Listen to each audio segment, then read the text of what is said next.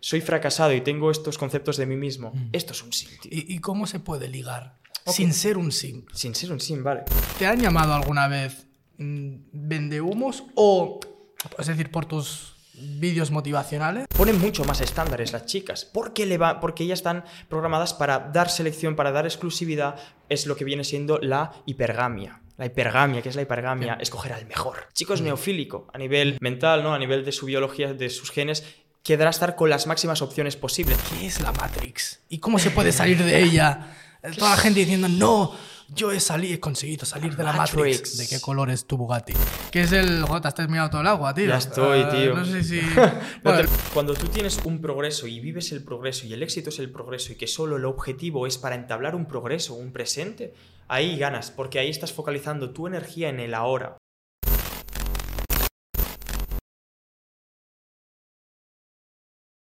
Estás escuchando Thinkers y yo otra vez estoy aquí con otro invitado, otro tema, otro corte de pelo, con quien en realidad es el de siempre, ¿vale?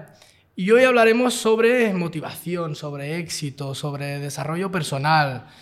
Y lo vamos a hacer pues con Jan Bing. Jan, ¿cómo estás? Bienvenido a Thinkers. Pues, muy bien, encantado de estar aquí en Thinkers. He venido a ver Mm. qué nos encontramos hoy en tocar temas muy, muy potenciadores Mm. para, para la sociedad y para ti. Claro. Entonces, tú, em, antes de empezar en materia, me gustaría saber quién es. Que Esta, esta pregunta Vale. se la hago a todo el mundo eh, que viene aquí, porque no me gusta, digamos, eh, presentarlos yo para no limitaros. Por lo tanto, doy... ¿Quién es Jan Bing? Sobre todo es una persona que busca la revolución, en algún aspecto la revolución interna, la revolución del cambio, el buscar una cosa que te despierte, una cosa que esté dentro de ti, no tiene que ser por esta, por la mía, por la del otro, una una, un motivo interno. Y es una persona que, con, que tiene una energía que quiere que te la quedes tú. O sea, te voy a regalar mi energía, es, es ese Jan Bing, ¿no?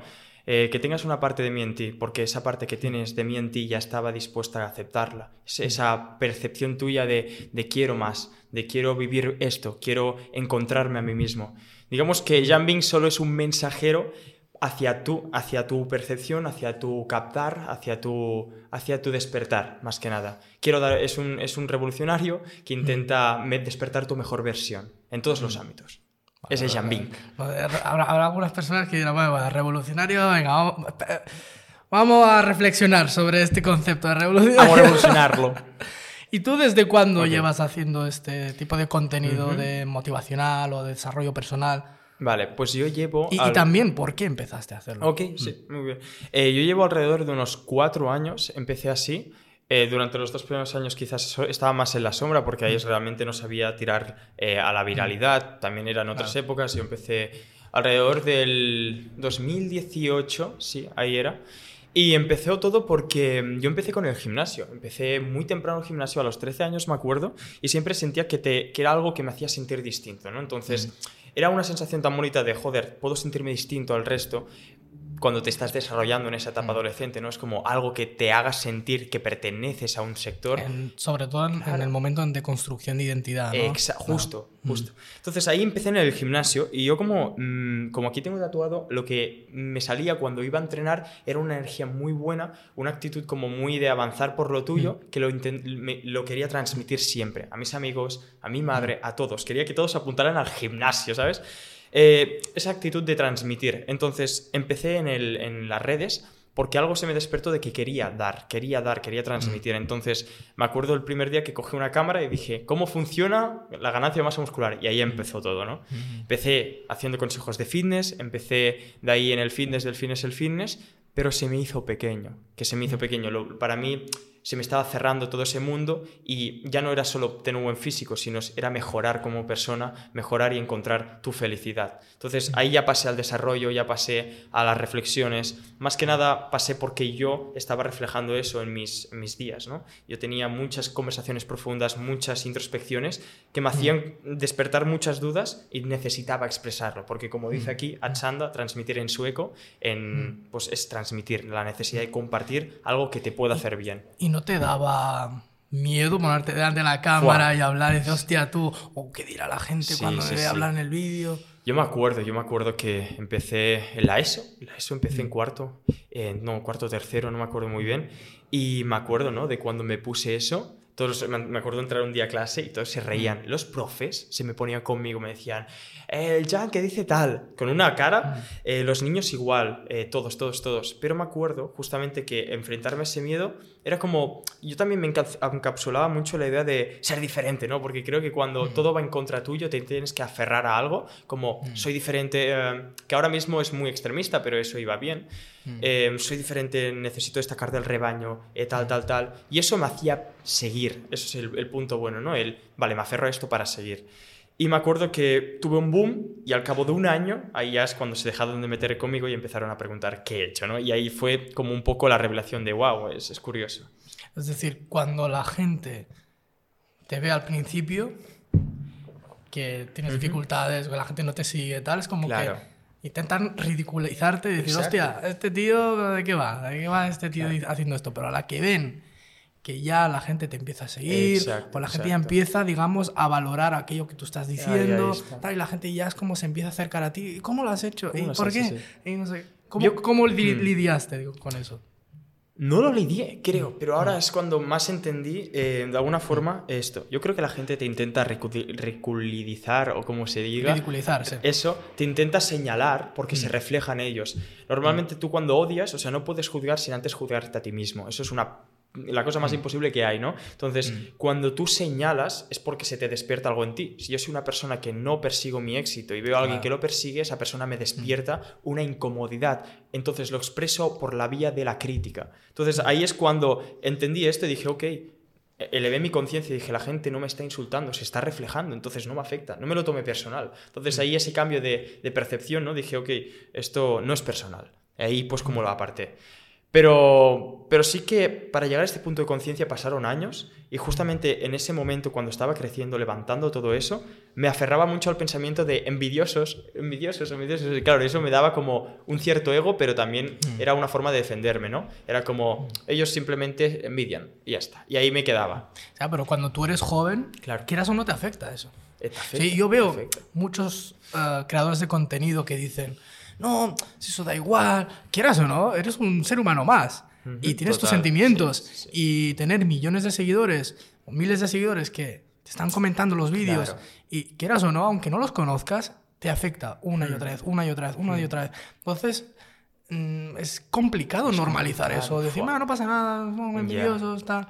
Claro, por eso creo que la viralidad tan accesible es tan peligrosa, porque genera un impacto muy destructivo, depende de tu gestión. Sí, sí, te Claro. puedes acercar el micro Sí, un poco, porque vale. vaya a ser que luego no se escuche bien. Ahí diga, no se escucha bien. Creo que por eso es tan peligrosa la viralidad si te viene de golpe, porque a mí me vino poco a poco, me acuerdo muy a poco a poco, y con temas que tampoco eran muy personales, eran, ah, pues no has dicho bien este ejercicio, porque empecé con el fitness. Claro. No, has dicho bien este ejercicio, ah, pues vale, ya ves tú, pero ahora es más directo. Pero eres, eres un falso, bueno, vendehumos antes, ¿no? O eres un mm, egolatra, tal. Pues ahora como que ya, con toda esa práctica previa, esa preparación mental, ya lo gestiono, ¿no? Pero sí que es cierto que si te metes en X temas, que te personalizan, mu- te es muy personal, te pueden señalar a tu personalidad y no estás acostumbrado, te la llevas. Y ahí... A- ahora vamos a entrar en esos temas. Ahí ahora, está. ahora vamos a entrar. Va tú, hablas, tú hablas de, de muchos temas en tus vídeos. Hablas de hábitos, desarrollo Yes. personal, de gimnasio Ahí también. está. Pero hay un tema con el, con el que quiero empezar, que es el tema de los Sims. Sims, madre. Los Sims, Matrix. los Sims. Vale. Que los- lo pronuncio bien, Sims. Los Sims. Sims. Sims. Los Sims. ¿Qué es un Sim? Porque tú ¿Qué es tienes un sim? vídeo hablando de Ya. esto. ¿Qué es un Sim? Vale. Y ¿por qué no hay que ser un Simp? Vale. Se- no, que, no hay que ser un sim, por, primero, ¿qué es un sim? Un sim es una persona... O sea, simp, los sinónimos de sims es un arrastrado en el ámbito de su vida y con, con, con una asociado al tema de las mujeres, ¿vale? Primero, un sim es una persona que es arrastrada, es babosa, no se prioriza, no va a su mejor versión y es un persigue chicas, por así decirlo, y que Wow. centra toda su atención en eso, en perder su vida, en sus vicios, en cosas que le destruyen, ¿no? En matarse, básicamente. Y van baboseando por la atención femenina. Para mí es, es lo que diría que es un sim, un baboso, el sinónimo baboso arrastrado. No hay que ser un sim por si, por si realmente quieres tu excelencia. O sea, si quieres ser un sim, sim, sé consciente de que vas a ser esto, vas a tener estas cosas en tu vida y si quieres, acéptalo. O sea, acéptalo, tú asumes. Pero yo digo que no seas un sim si realmente quieres cambiar y estás tomando actitudes que ni siquiera sabes que eso es negativo para ti. Es decir, eh, que no lo elijas. Eso es. Que no lo elijas, entonces gente que quiere un éxito y actúe como un sim, yo digo que no tienen que ser sims porque no están eligiendo eh, de la forma correcta sus acciones, ¿no? Entonces, para mí un sim es eso y ¿Hay que serlo? Pues bueno, si eres consciente y sabes lo que te vas a comer, me da igual. Pero si realmente quieres tu mejor versión en, tu, en las chicas, en tus éxitos, en tu proyecto, pues no seas un sim.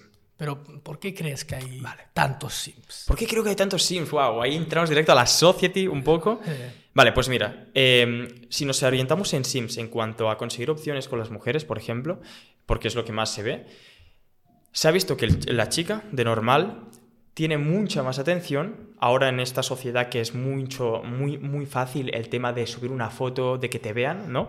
Entonces ya de por sí la chica cuando nace tiene mucha atención masculina. En cambio el chico no. ¿Qué pasa? Que además se suma a eso, a ese contraste, a que la mujer se expone más y de normal hay una dinámica de que el chico siempre persiga a la chica en la conquista, en tener la seducción, ¿no? Y además se da a la sociedad el mensaje de mucho ahora de bueno, de, la, de aceptar eh, tu peor versión. Se ha visto mucho en, bueno, no es que se acepte, sino es que te la inculca en el sentido de muchas más distracciones, mucha más comida accesible, comida rápida, eh, fast food, eh, globo, todas esas cosas que nos inculcan a tener una peor versión. Y luego con una falta de conciencia en en los beneficios de ser una versión buena de ti, ¿no? Entonces, de, de, no perseguir tu mejor versión y de rechazar tu mejor versión, se está como desconcienciando mucho. Y por eso el SIM, ¿no? Llega un día y dice, ok, quiero eh, conseguir esta chica, la chica ya está pedestalizada extra, extremadamente con muchas eh, atenciones masculinas por las redes.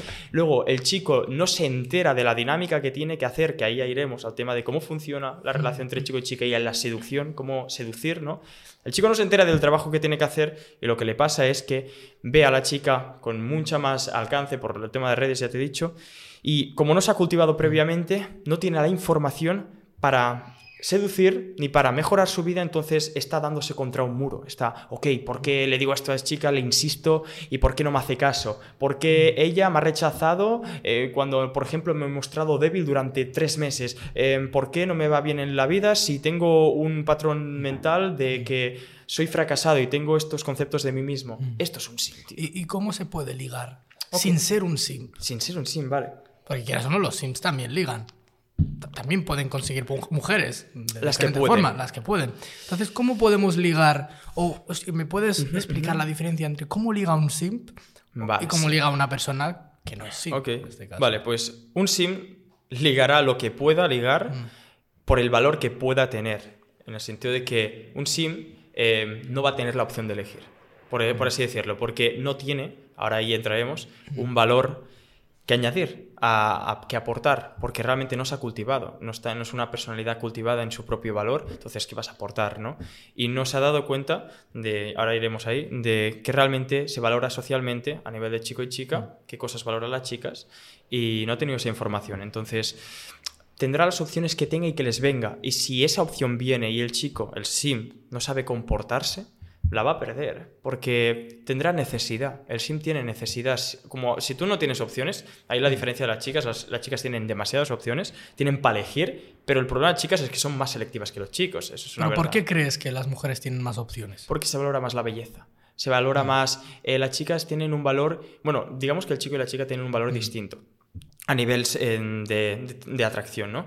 La chica se la, valora, se la valora mucho más por, por, la belleza, por su atractivo, por tener esa energía más cálida, pero el chico no, el chico se le valora también por su físico, por sus negocios, por su éxito, por su actitud, por su lideraje en sus proyectos, porque es guapo, porque tiene, sí, una actitud, una personalidad buena. O sea, no, tú a una chica le preguntas y te dirá, em, no es guapo, pero tiene la actitud, ¿sabes? Lo típico que escuchamos. Es eso. O mm. es que es guapo pero le falta esto. Ponen mucho más estándares las chicas. Porque, le va, porque ellas están programadas para dar selección, para dar exclusividad. Es lo que viene siendo la hipergamia. La hipergamia, que es la hipergamia, escoger al mejor. Eso es. El chico es mm. neofílico a nivel mm. em, mental, ¿no? a nivel de su biología, de sus genes, quedará estar con las máximas opciones posibles, porque su objetivo biológico es reproducirse con las máximas opciones, dejar descendencia. En cambio, la chica es formar un vínculo, una familia, eh, construir su descendencia familiar, ¿sabes? Entonces va a escoger al mejor. Por eso la chica tiene más opciones porque el chico quiere acoger a las máximas que pueda, pero la chica tiene más opciones y elige a una porque tiene ese patrón mental de... Sí, pero, esa lógica la podríamos entender en sociedades anteriores en la que no hubo una revolución industrial, en la que la mujer no tenía acceso al trabajo, por lo tanto ahora la sociedad es distinta, ya no podemos solamente mirar los factores biológicos que tenemos hombres y mujeres. Por tanto, muchas veces yo cuando escucho este discurso estoy de acuerdo en parte, en parte en, que sí, realmente tenemos, somos, eh, digamos, eh, animales, o como diría, si no me equivoco, Aristóteles, somos un animal político, ¿no? En este caso, un animal social. Pero sí que hay otros factores sociológicos, como que la mujer ahora puede eh, priorizar su carrera laboral. Exacto, eso, eso es, cierto. Por ejemplo, ¿no? En este caso. Sí, aquí es lo que dices tú, hay una, dos conceptos que hemos de atacar, ¿no? El, social, pero también hay uno que es el instintivo, porque hace muchos años, ya sea la, época de la revolución industrial, eh, pero si vamos más atrás, en la prehistoria, en el mm. paleolítico, ahí vamos, ¿no? Em, el chico, bueno, se generaban tribus, se generaban mm. grupos y había un líder que normalmente era chico, que era el que tenía más fuerza porque tiene más testosterona, tiene esa capacidad más competitiva porque le sale de dentro de sus genes, de su naturaleza. Entonces, la chica lo que hacía era, pues, cuidar al hijo, porque estaba en, esas, en ese contexto, ¿no? Volvemos a recontextualizar, mm. en ese contexto eh, paleolítico. Y ahí quiero abarcar la función eh, de la atracción, ¿no? De, qué valoraba más a nivel instintivo. Pues valoraba más eh, la, chica en ese aspecto, un chico que tuviera esa capacidad de lideraje, de seguir con sus objetivos, de, ir hacia adelante. Y claro, el chico valoraba más la chica, en el paleolítico recontextualizo, que tuviera más caderas porque ahí sabría que habría más, eh, que podría tener... Los... Exacto, que podría haber más hijos, más buena fertilidad, exacto. Entonces, claro, hay una parte instintiva ahí, ¿no? Mm. Hay una parte instintiva que es lo que dice, ¿no? La chica, la hipergamia y luego la neofilia, que el chico, el chico si se podía hacer esta y la otra y la otra, porque quería reproducirse, quería generar una tribu más grande, pero las chicas querían cuidar a ese, a ese pequeño, ¿no? Claro, esto es una parte instintiva, pero como bien dices tú, ahora es, hay un factor social, ¿no? Que la sociedad ha comenzado a, a, verse que ya no eh, se vale la chica, ya, ya, no el chico, eh, bueno, ya la chica puede valerse por sí sola porque tiene las capacidades para hacerlo. Y esto a veces genera unas pequeñas disonancias, ¿no? En plan, de no entender, y justamente aquí es cuando menos se entiende eh, los conceptos de atracción, de cómo seducir, por esa disonancia propia. O sea, yo lo que veo ahí es una lucha muchas veces entre lo que tú sientes a nivel instintivo, tú, tú sientes a nivel genético de, de atracción y de las ideas se inculcan esto, pero siento esto. Claro, ahí, mm. ahí es el gran debate. es el gran debate. Entonces, claro, muchas veces, ¿no? Eso me ha pasado muchas veces. Yo tengo una actitud liderante, eh, dominante, eh, una actitud fuerte. Claro, a nivel inconsciente, una chica le puede despertar, despertar atracción porque dicen, wow, este tío va a salir adelante, prioriza sus objetivos. Pero luego hay la sociedad que dice, uy, pero este chico, mm, es que, o por ejemplo, me pasa, este chico se puede ir con otras porque tiene esta actitud de labia, tiene una mm. buena, un carisma, uy, quizá no está bien o quizás esto es peligroso. Claro, hay un choque, pa. Y ahí mm. es como un poco la, dinámica que hay, ¿no? Ahora. Entonces... Sí, pero, siendo seres sociales, eh, hemos dejado, es decir, lo que no podemos hacer es aceptar ciertas cosas instintivas que nos gustan claro. y las normalizamos como, no, es que normalmente el hombre es más agresivo. Perfecto. Pero, pero ¿por qué dejamos de lado otras? Por ejemplo. No sé, ir desnudos. Ah, tengo deseo sexual, voy a violar a esta mujer. Claro. Esas ya las dejamos atrás. Por lo tanto, ya a veces este argumento, por eso digo, insisto en lo de en parte, de no, como que es natural y no tenemos que huir de la biología, la sociedad nos quiere imponer una visión. Claro. La sociedad la formamos nosotros. Hay, un, hay veces que muchas veces se, dice que la sociedad como si fuera un señor mayor con barba que te impone cosas. Sí. sociedad la formamos tú y yo, la gente que nos está escuchando.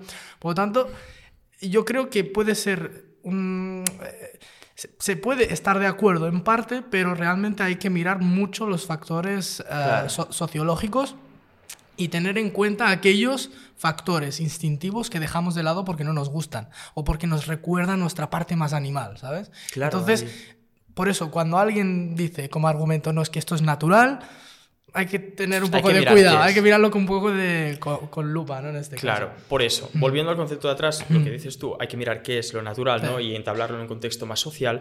Eh, digamos que algo que no podemos negar es que la chica quiere al mejor.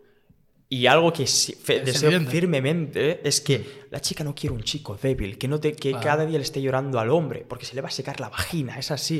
O sea, quiere un chico que, sea, que siga adelante y ahí entramos, ¿no? La sociedad dice, no, pero acepta la debilidad, puedes estar con un chico. Tío, pero ahí, hay un- ahí es donde enfatizamos más, ¿no? Pero tú crees que una chica, por más conceptos de- ideológicos de la sociedad, de que todos nos tenemos que aceptar, no, quererse ya vale, con querer, yo sé que, que, que con solo querer no vale, faltan muchas cosas. Entonces, um, no, quiérelo, es, es que lo tienes que querer. Ya, pero es que, es que se le está secando la vagina, como he dicho. O sea, es que no le gusta a la chica ver un chico débil que no sigue adelante. Por más que la sociedad diga que lo tienes que querer porque es tu pareja, porque joder, es, es- te- está siendo vulnerable, que es bueno, que abramos lo que es la vulnerabilidad, la transparencia, ¿no? Todos esos conceptos, Claro. ya hay un choque. Y que pesa más, a veces pesa más el lado instintivo, el lado más, joder, más primario, ¿no? Por así decirlo. Entonces, ahí me refiero. Ahí, a esos conceptos mm, más por ahí.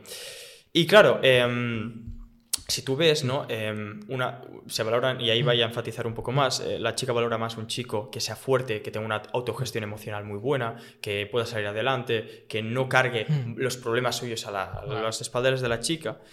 Eso se valora mucho más en la chica que en el chico. El chico, bueno, si ve a una chica pues que emocionalmente es más inestable, pues bueno, tampoco le va a importar. Como que si, si está buena, ya está. ¿No? Fíjate. Ahí está la, la Que cuestión. está buena y que tampoco, y eso es algo que he aprendido aprendiendo psicología masculina, que tampoco le cargue la chica eh, el estrés al chico, porque el chico quiere evitar los problemas. Cuando hay un problema se desconecta emocionalmente, ¿no? Entonces, más o menos como que pesan un poco por distinto, ¿no? Entonces, si la chica, bueno, emocionalmente es, mm, por así decirlo, más... eh, le afecta todo más, como diferente al chico, que es más fuerte emocionalmente porque somos más racionales, los chicos que las chicas, eso es una verdad. Tenemos... eh, eso es así. Esto no estoy todo de acuerdo, pero Para ahí vamos, ahora vamos. no estoy de acuerdo, Sí. pero bueno. Entonces, bueno, ahora vamos. Entonces, claro, em, pesan por distinto algunos conceptos, ¿no? El chico valora otras cosas y la chica otras. O sea, se valoran cosas distintas. Por el factor primero de la biología. No, o sea, yo, yo creo que a veces podemos, no lo digo por ti, Claro. lo digo en general, que podemos confundir los conceptos. Vale, a ver. Cuando decimos es que la mujer es menos racional que el hombre, o el hombre es más racional que la mujer, y la mujer es más emocional. O incluso ha habido veces que he escuchado de que el hombre es más competitivo que la mujer no. Eh, no lo sé.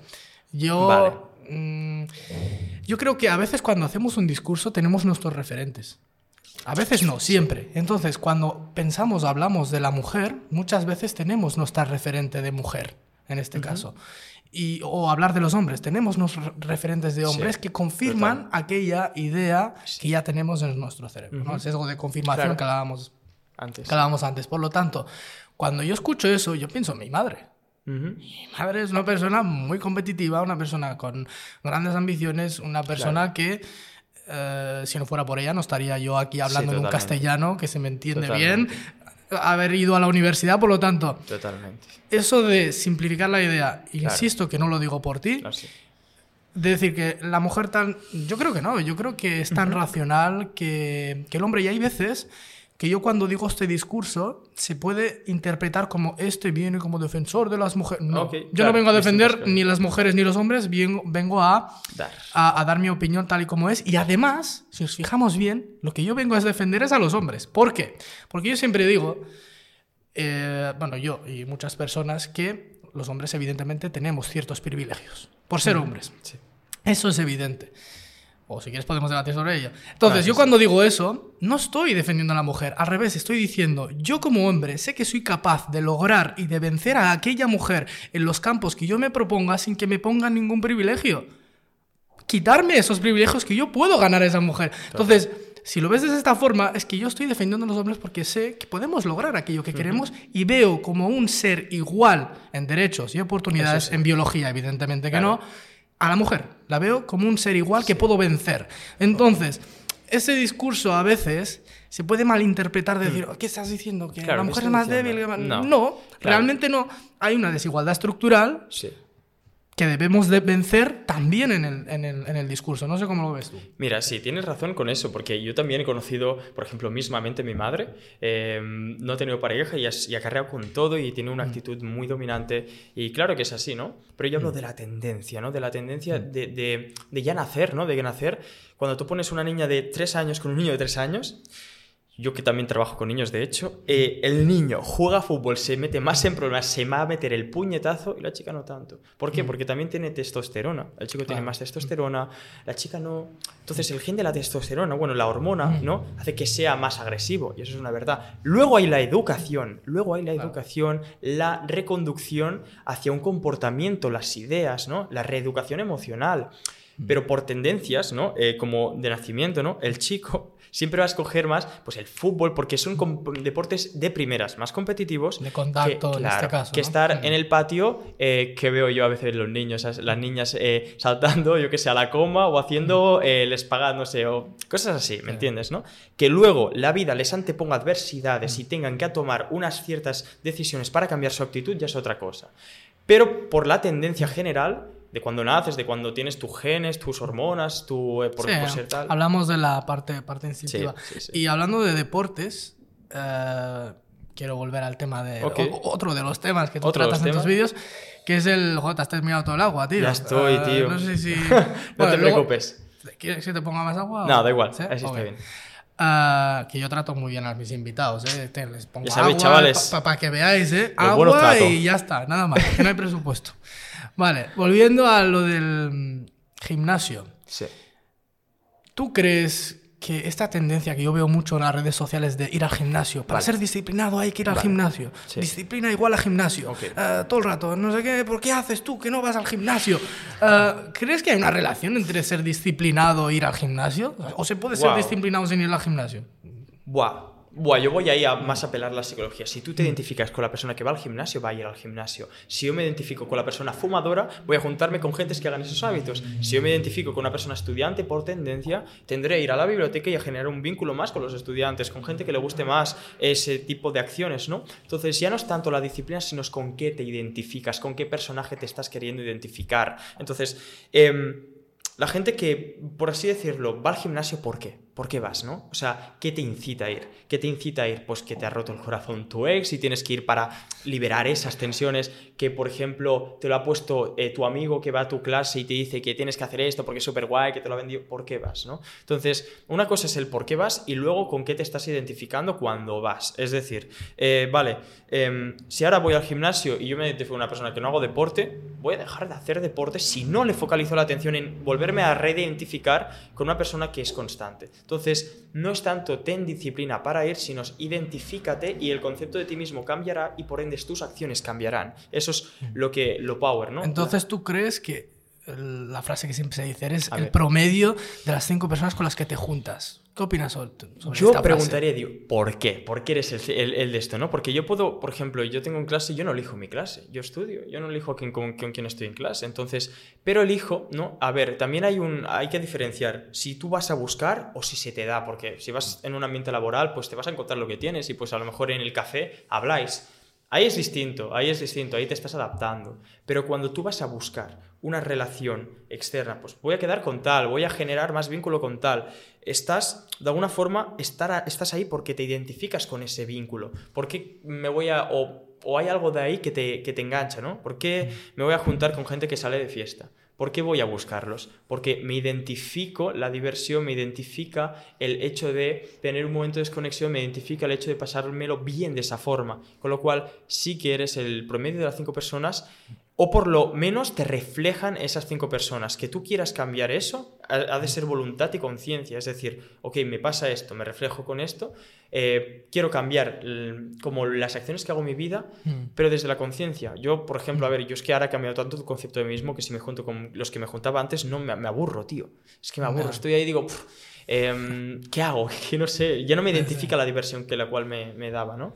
Entonces, digamos que Em, ahí es, ah, de momento sí, de momento, de momento, porque luego hay un progreso más fuerte a nivel personal, donde esas personas, el, el promedio de cinco personas, las cambias tú cuando van a ti. Cuando tú vibras alto impactas a ellos. Me ha pasado, me ha pasado. Cuando, me acuerdo hace mucho tiempo, cuando empecé a estudiar fuerte, yo me juntaba con un grupo de chicos y pues al principio pues como que me dejaba llevar por ellos, pero cuando me puse bien en mi centro, ellos dijeron, ¿qué estás haciendo? ¿no? Y se pusieron Claro. también. Entonces, Eh, depende del grado de fuerza que tengas, Te depende. dejaron de lado, ¿no? En este caso, supongo. Dijeron, Claro. "Ah, esta persona ya no es la Claro, que claro. era, entonces no... Exacto. Entonces, sí, sí, Mm. firmemente eres el promedio. Te voy a hacer una pregunta, ¿vale? Ujú, ujú. que a lo mejor no sé cómo te va a sentar, No, pero te no, la voy a no. hacer igual porque aquí no hay censura, entonces Claro. te la voy a hacer igual. ¿Te han llamado alguna vez mm, vendehumos o, es decir, por tus vídeos motivacionales? Ajá. Y, y si te lo han hecho, digamos, desde el punto de vista de que eres un jovencito, que no sabe nada de la vida, ¿qué haces dando consejos de vida? Sí, eres un vendehumos. Sobre todo cuando me pongo las gafas así, ya la gente que has cambiado. Ya cuando me pongo las gafas así es como, ¿pero qué dice este chulo? Las apariencias, ya. Sí, sí, pues sí. básicamente me lo han dicho mucho. Pero a ver, analizando, normalmente entro en esos perfiles y son chicos o chicas de 50 años que no entienden por qué ahora mismo hay gente joven yendo al gimnasio, chimbros, what the fuck, ¿no? Entonces me fijo en esos perfiles y siempre son ese tipo de gente. Entonces yo creo que esa gente lo que hace es reflejan algo de su interior porque es lo que decía antes, tú señalas porque te reflejas, es decir, no puedes criticar sin antes criticarte o por lo menos señalar sin que te haya afectado previo. Entonces... Me han llamado muchas veces así de, eres joven, tío, ¿qué dices hablando de esto? Eh, el último comentario de mi post, de hecho, dice eso. Eres muy joven, pero te falta aprender. Y, y yo simplemente digo, estás juzgando con ego porque te estás posicionando de una postura superior porque tú eres mayor, pero tú no sabes ni el contexto de mi vida, me estás juzgando por cuatro palabras que digo, eh, ¿cómo sacas tanta información? ¿Por qué crees que sabes todo? ¿no? Entonces eso es ego, no me lo puedo tomar en serio. No me lo puedo tomar serio porque digo, em, ¿quién eres? Eh, eh, desde dónde lo haces ya determina lo- por qué lo haces. Lo hago desde la rabia, pues ya determina por qué lo haces. Sí, hay veces que asociamos como la edad a experiencias. Cuando Mm. Claro, no tú que puedes tener 50 años y haber Sí, vivido sí, sí. eh, Nada. dos. Sí, Y- claro. Y, piensas, no, yo como que tengo 50 años, Sí, sí, este sí. que me viene a enseñar aquí. Entonces, claro. O sea, no, no tiene nada que ver. Yo, por ejemplo, en el tema de redes sociales, que yo acabo de empezar, eh, por ejemplo, mis sobrinas me pueden venir a enseñar, decirme, no, es que este Claro. post que has Sí, colgado, sí, sí. has hecho mal, tal. Y yo, vale, que, que no soy muy mayor. Yo Claro, también claro, soy joven, pero es que como que no domino ciertas cosas porque soy Esa es. inexperto en ese ámbito. Esa Una persona que es más joven puede venir a enseñarme, a decirme, tú, que esto lo hacen mal. Tiene Sí, que ser sí. así. Y no voy a tomármelo como que viene Claro. esta niñata decirme... Justamente esa mentalidad les, ¿Sabes? les hace pobres, porque Mm. si no dejas aceptar que alguien menor que tú en edad te dé Mm. un consejo, te estás jodiendo, cabrón, porque al final no te estás eh, permitiendo aprender. Porque Mm. estás poniendo el prejuicio del antes que la información y el mensaje. No es quien lo dice, es el- lo que dices. O sea, dejemos de juzgar tanto el mensajero y aprendamos a escuchar más el mensaje. ¿no? Claro. Porque el mensaje se puede decir, pero socialmente no. Impacta mucho más el mensajero. Que hay la frase de no es lo que dices, sino que lo dices. Claro, claro. Entonces, hagamos un acto de conciencia y entendamos que juzgas por ego porque te da rabia, porque tienes alguna Mm. historia del pasado que te está despertando la herida a través de mi discurso, porque yo lo digo así, o porque mi imagen de joven eh. Claro. te está despertando Sobre algo. todo la- es que es un, es un mundo de. Es un mundo de apariencias. Sí, esto. O sea, sí. por, mucho que tú vengas a decir o tal, si tu apariencia no va acorde a la expectativa que tiene esa persona de lo que una persona sabe, o que es sabia, este tío, por mucho que venga a, venderme milongas, no, no me interesa. Claro, Pero claro. bueno, yo voy a hablar, quiero hablar sobre un tema que también es Sí. interesante y que veo mucho en las redes sociales, que es el de la Matrix. La Matrix. ¿Qué es la Matrix? ¿Y cómo se puede salir de ella? Toda la gente diciendo, no, yo he salido, he conseguido salir de la Matrix. Matrix. ¿De qué color es tu Bugatti? Cosas de estas. es decir, ¿qué es la Matrix? La ¿Y cómo, yo te pregunto, ¿qué es la Matrix y cómo puedo salir de la Matrix? Para mí, la Matrix, porque cada Matrix, ¿no? Yo lo hablaba ayer, ¿no? La Matrix es, es- es lo, que te lo, que te, lo que te duerme, tío. O sea, para algunos la Matrix es el puto bar, para algunos la Matrix es, es su trabajo, pero hay gente ahora que lo ve más en, en- conjunto global, sistema, ¿no? Eh, digamos que la Matrix, para mí hay dos Matrix, ¿no? La Matrix que cuando despiertas eres consciente de que hay una Matrix y luego salir desde la conciencia de esa propia Matrix. Es decir, la Matrix es simplemente para mí una, una estructura donde tú no eliges desde tu propia voluntad, sino desde una inculcación. Es decir, em, es como la referencia a la peli de Matrix, ¿no? El dormido, el no, no ha entendido la verdad, no ha entendido su, su, propia misión, su propósito, no se ha dado cuenta, está actuando por actuar. Para mí eso es la Matrix, ¿no? Y la Matrix empieza a cambiar o a despertar cuando eres consciente de que hay una Matrix, de que no estás eligiendo las acciones por tu propia voluntad, sino por una inculcación social, por tus padres. Y ahí ya empieza tu cambio, ahí has despertado y te das cuenta que estás en una Matrix. Justamente cuando te das cuenta de ahí, ahí actúas saliendo de la Matrix, ¿no? Entonces, salir de la Matrix para mí es salir de aquello que no has elegido, justo. Entonces, si yo no he elegido tener un sueldo de, no sé, de mil dólares al mes, mm, joder, pues si yo no he elegido eso y creo que es lo mejor, cuando despierte veré que no lo he elegido, entonces lo cambiaré. Para mí eso es salir de la Matrix. Es decir, ¿puedo yo considerarme que salió de la Matrix siendo una persona asalariada, es decir, que trabajo para otro? ¿O necesariamente tengo que ser un tío con mentalidad de tiburón y que tengo que tener una empresa y un Bugatti? Mm, porque si no, no tengo éxito en un sistema capitalista como el nuestro. Justamente si no sabes por qué eliges tener un Bugatti o coches y dinero y no sabes por qué lo eliges, pero hay un mensaje que te acondiciona, estás cayendo en otra Matrix. Al final es así, elige desde el la propia, el propio querer tuyo. Desde la conciencia. Claro, joder. O sea, si a mí me dicen, hay una Matrix, el mensajero, tienes que conseguir dinero, tal, tal, y yo no sé ni por qué quiero eso, pero me dicen que es mejor que lo que tengo ahora, porque es una moda, voy a querer en otra Matrix. Estoy acondicionado por otra Matrix. La Matrix simplemente es, es darse cuenta de lo que estás diciendo o, o, haciendo no es lo que tú quieres. O lo, o lo, que estás viviendo no es una lección propia. Que estás dormido porque te han acondicionado el sistema, tus padres, tus amigos, tu círculo, de que eso es lo que tienes que hacer. Y no te preguntas nada. Entonces acarreas los lunes, los martes, los miércoles, los jueves con la misma acción sin saber. Luego llega una crisis personal y dices, fuck, ¿pero qué estoy haciendo? Eso es para mí la Matrix. ¿Crees que salir de la Matrix es tener éxito? O más concretamente, ¿qué sería para ti tener éxito? Ok, vale. Bueno, primero la primera pregunta era, para mí, tener mm. éxito en tu éxito, justo. Vale, mm. entonces, ten éxito en tu éxito. Y para mí el éxito, buah, para mí el éxito han sido tantas cosas, pero ahora sin más sería hacer las cosas. Fue, es que ahí ya entro en mm. mis entrañas profundas, pero en forma resumida es... Por eso estás en Thinkers. En Thinkers. Se me explota la cabeza aquí, ¿eh? Aquí vamos. claro que sí. Para mí el éxito es, eh, es hacer lo que yo he venido a hacer sin condiciones, o sea, sin que me digan que es lo mejor, a, descubrirme y a conectar con este yo y a, entender cuál es mi misión ¿no? aquí. Entonces, para mí el éxito es vivir desde ese foco, desde dar, no desde... o sea, mucha gente dice, no, el, mayor, para mí la frase es, el mayor retorno de inversión que puedes hacer es, es buscar, es dar. Cuando das, obtienes porque estás dando, estás reforzando cosas de ti. Si yo doy amor, si yo doy valentía, si doy mensajes de potencia al mundo, con el hecho de dar sin esperar nada a cambio, estoy reforzando abundancia. Entonces, para mí el éxito es ese, ¿no? Estar en una posición de dar, de entrega, de servicio hacia el mundo, en lo que me ha tocado, en mis dones, en mis habilidades comunicativas, en mi mensaje de, yo qué sé, lo que soy bueno, ponerme ante, al servicio del mundo con mi, con mi capacidad que tenga para yo dar un buen servicio. Para mí eso es, es el éxito. Y justamente ahí cuando das, cuando cumples con tu, tu éxito, ¿no? Tu éxito en base a tu nivel de entendimiento o de conciencia, para mí eso es mi éxito. Y justamente ahí me entrego. Y luego, pues ser consciente, ser consciente de por qué hago las cosas, eh, estar comprometido con un, con un progreso personal, un progreso de desarrollo. Para mí, digamos que el éxito muy simplificado es crecer, crecer en todo, crecer incluso en el dolor, crecer en el amor, crecer en el éxtasis, en la abundancia, crecer, expandirte. progresar al fin y al cabo, ¿no? Exacto, progresar en cualquier cosa, el éxito, tío, sí, digamos así.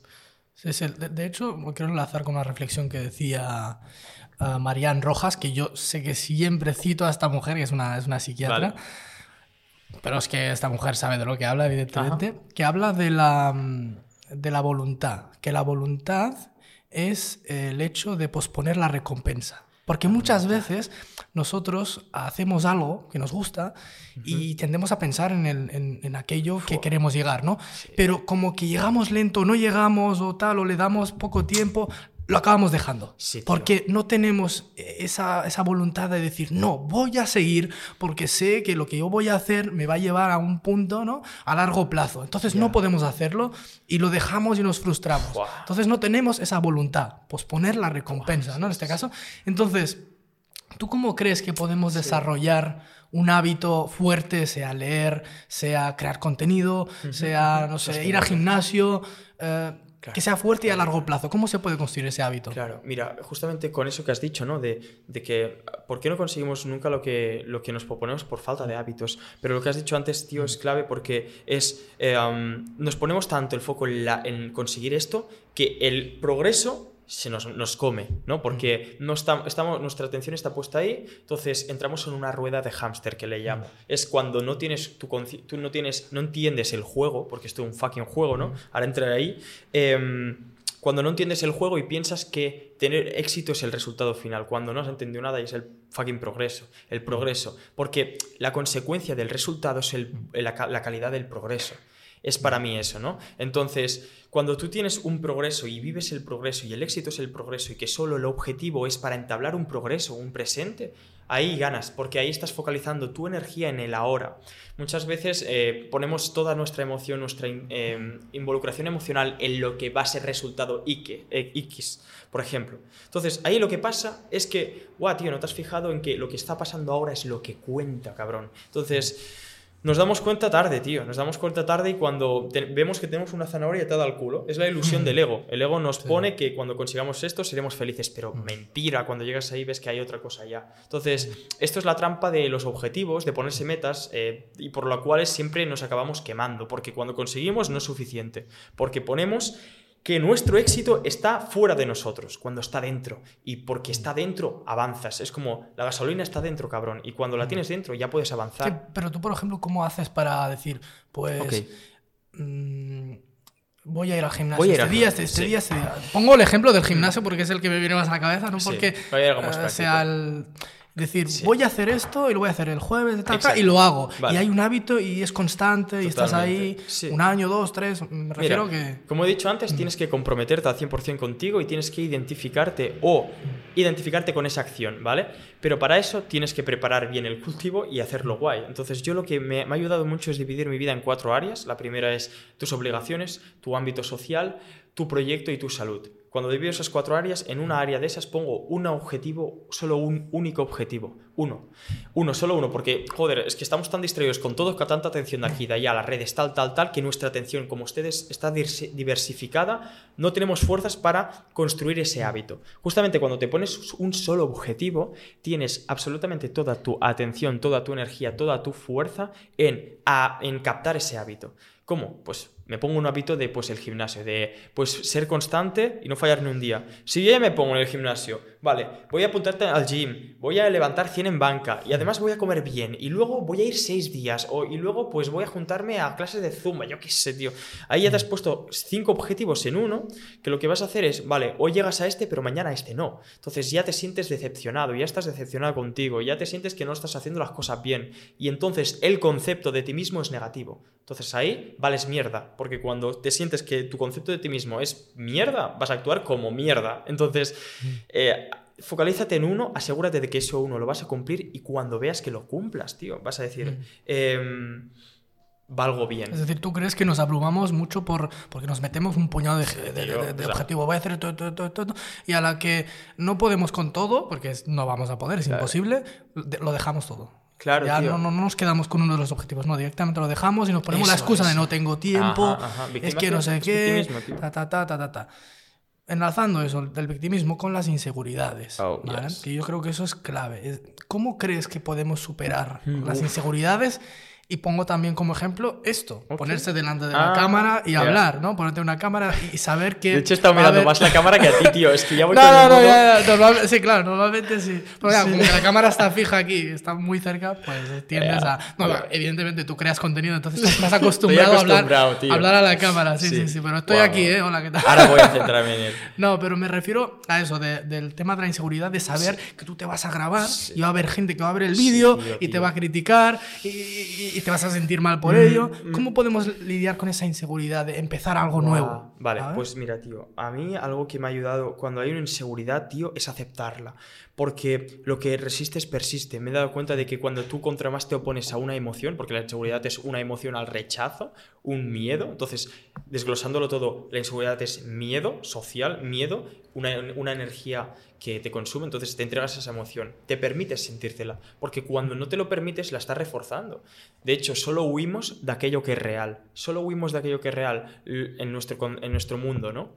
Si tú huyes de esa y, te, rechazas ese miedo y te alejas y constantemente estás poniéndote excusas, como antes decía, no me pongo la cámara, no me pongo a grabar, eh, estás reforzando ese miedo aunque no te des cuenta. Y cuando el, el, quinto intento dirás que te bloquearás. Entonces, primero, acepta que te pueden joder, que te pueden caer críticas, que te pueden salir mal, porque cuando aceptas sueltas. Muchas veces creemos que aceptar es dejar entrar. No, no tiene nada que ver. El dejar entrar, el, por ejemplo, tengo miedo de que me pase tal Acepta ese miedo. No, no, es que si lo acepto ya va a pasar.